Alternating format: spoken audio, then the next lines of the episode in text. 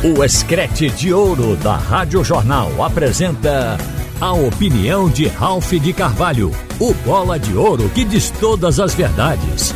Ralph de Carvalho! Minha gente, no jogo de hoje contra o Tombense, o esporte espera manter a vantagem de três pontos à frente do Vitória da Bahia. O jogo de hoje é uma partida de futebol com todos os riscos que qualquer jogo apresenta, mesmo um time estando bem. Porque o futebol apronta. De vez em quando acontece aquilo que se chama de zebra. Mas devo dizer que as vantagens do esporte, elas são muito claras em relação à equipe do Tombense. O desfalque na lateral esquerda parece não preocupar o técnico Enderson Moreira, pelo menos para este jogo, diante do 17 colocado. O Tombense, no momento, é a primeira equipe da zona do rebaixamento com 19 pontos. Observe que a equipe não está fazendo uma boa campanha. Já acumula 13 derrotas em 22 jogos. Já perdeu mais da metade das partidas disputadas. Só experimentou até aqui cinco vitórias. Então há uma diferença em favor do esporte muito grande. Enquanto o esporte tem 44 pontos, esta equipe tem 19, o que mostra uma diferença de 25 pontos entre os dois. Mas a tranquilidade do esporte e a probabilidade da vitória está no trabalho e no empenho dos jogadores em atingir a meta de fazer o time subir. Sabe-se que o Leão não tem para este jogo nem Filipinho nem Cariús, mas o técnico treinou algumas alternativas. Chico, que é um zagueiro, ele treinou como lateral ou caindo aí no, ali no lado esquerdo, é uma improvisação, mas que já foi feita antes e com bom resultado.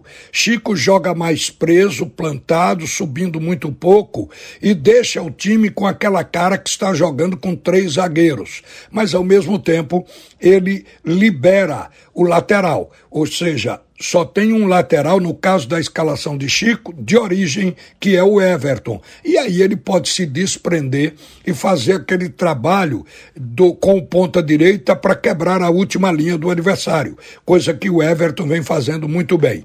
O treinador também utilizou nos treinos da semana o Vitor Gabriel, que é da posição, que entrou no lugar de Filipinho no jogo contra o Novo Horizontino e não chamou atenção negativamente por nada.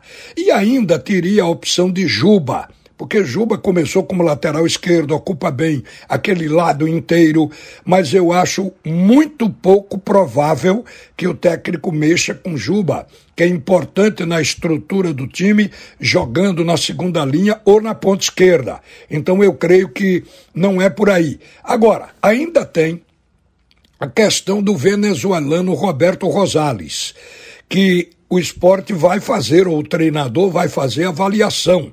É um jogador tarimbado, mas creio que não esteja fisicamente na hora de jogar. Ele também está sem ritmo de jogo porque não atua desde o mês de maio. Mas avaliação quem faz é a comissão técnica. Se de repente o técnico começar com ele, imaginando que ele possa ser utilizado por 30 minutos, ele assim o fará. Enfim, o esporte não tem o titular na lateral esquerda, mas tem várias alternativas de boa qualidade. Não será por falta de Filipinho ou Cariús que o esporte vai deixar de ganhar este jogo.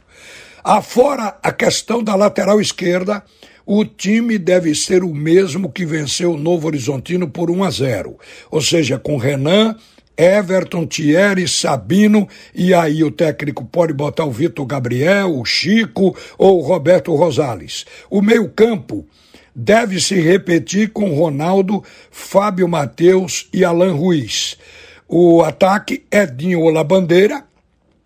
Este revezamento já vem sendo feita há muito tempo, Wagner Love e Juba. A vitória do Leão fará o esporte completar uma sequência de cinco vitórias, o que iria lhe colocar no mesmo pé do Vitória da Bahia. Só que hoje o esporte lidera. É que o Vitória da Bahia também tem, no histórico deste campeonato, cinco vitórias consecutivas. O momento do rubro-negro pernambucano é bom. E a possibilidade de manter a primeira colocação com 44 pontos, três de diferença para o segundo colocado, ela se afirma pela volta de importantes jogadores como Fabinho e Jorginho, pelo equilíbrio do time e pelo empenho de todo o elenco. O técnico Anderson Moreira possivelmente demore um pouco mais para devolver os titulares Fabinho e Jorginho ao time, porque os substitutos estão jogando muito bem. Enquanto Fabinho esteve no DM, Fábio Matheus acumulou elogios jogo a jogo. E ultimamente também aconteceu com o substituto de Jorginho. O gringo Alan Ruiz começou tímido, mas fez um grande jogo contra o Novo Horizontino. Na verdade, ainda faltam 16 partidas, mas creio que o Leão tem elenco para dar conta de tudo isso.